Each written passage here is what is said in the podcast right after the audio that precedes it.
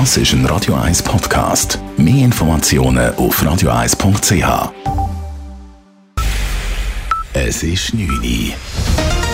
Radio 1, der Tag in 3 Minuten mit Marco Huber. Der Flughafen Zürich überdenkt seine Spenden an politische Parteien im Kanton Zürich. Im Zürcher Kantonsrat mussten heute der Kanton Zürich und die Flughafen Zürich AG dazu Stellung nehmen. Volkswirtschaftsdirektorin Carmen Walker-Späh sagte, dass große Parteien vor der Corona-Pandemie 40.000 Franken Spendengelder beantragen konnten, kleinere Parteien 20.000 Franken. Linksgrüne Parteien, die nicht unterstützt werden, befürchten eine Beeinflussung durch die Spendengelder wie SP-Kantonsrätin Sibyl Marti betonte. Spenden haben immer die Aufgabe, Meinungen zu beeinflussen. Die Flughafen Zürich AG ist nicht die Caritas, meine Damen und Herren. Die zahlt nicht einfach Geld für nichts. Natürlich erwartet sie eine Gegenleistung und natürlich bekommt sie die Gegenleistung. Hintergrund des Vorstoßes im Kantonsrat ist die Bekanntgabe der EVP vor einigen Wochen, Spendengelder des Flughafens erhalten zu haben.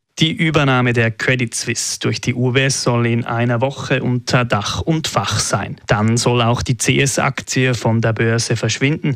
Der Name Credit Suisse sowie sämtliche Vermögenswerte, aber auch die Schulden bleiben, wie die UBS heute mitteilte. Die Aktionärinnen und Aktionäre der Credit Suisse sollen für rund 22,5 CS-Aktien eine UBS-Aktie erhalten. Allerdings muss zuvor die amerikanische Aufsicht noch zustimmen. Der Sonderstab Asyl des Bundes hat heute den Bedarf für mehr temporäre Asylplätze in Form von Containerdörfern bekräftigt. National- und Ständerat streiten sich über einen Kredit von knapp 133 Millionen Franken für bis zu 3000 zusätzliche Asylplätze. Der Ständerat hat den Kredit bisher verweigert und muss nun nochmals über die Bücher. Die Zeit dränge, sagt Gabi Sölöschi, Generalsekretärin der Konferenz der kantonalen Sozialdirektorinnen und Sozialdirektoren Direktoren, die ebenfalls im Sonderstab Asyl vertreten ist. Ansonsten käme es zu vorzeitigen Zuweisungen an die Kantone und Gemeinden. Für Kantone ist das wirklich ein schwerwiegendes Problem. Warum?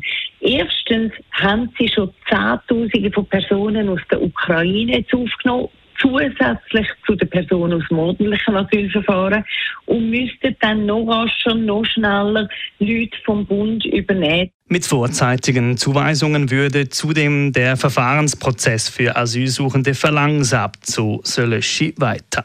Ex-Vizepräsident Mike Pence steigt auf Seiten der Republikaner definitiv ins Rennen um den Einzug ins Weiße Haus. Heute hat Pence die Unterlagen bei der Wahlkommission eingereicht.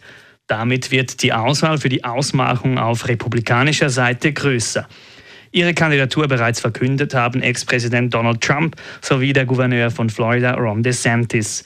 Ebenfalls ins Rennen steigt Trumps ehemalige UNO-Botschafterin Nikki Haley. Laut Umfragen hat aber nur DeSantis realistische Chancen, Trump in der Vorentscheidung gefährlich zu werden. Die amerikanische Präsidentschaftswahl findet im November 2024 statt. Radio 1 Wetter. Morgen gibt es nochmal einen Sommertag und es wird sogar noch wärmer als heute. Es gibt auch morgen einen sonnigen Tag in Zürich bei bis zu 26 Grad. Das war der Tag in drei Minuten.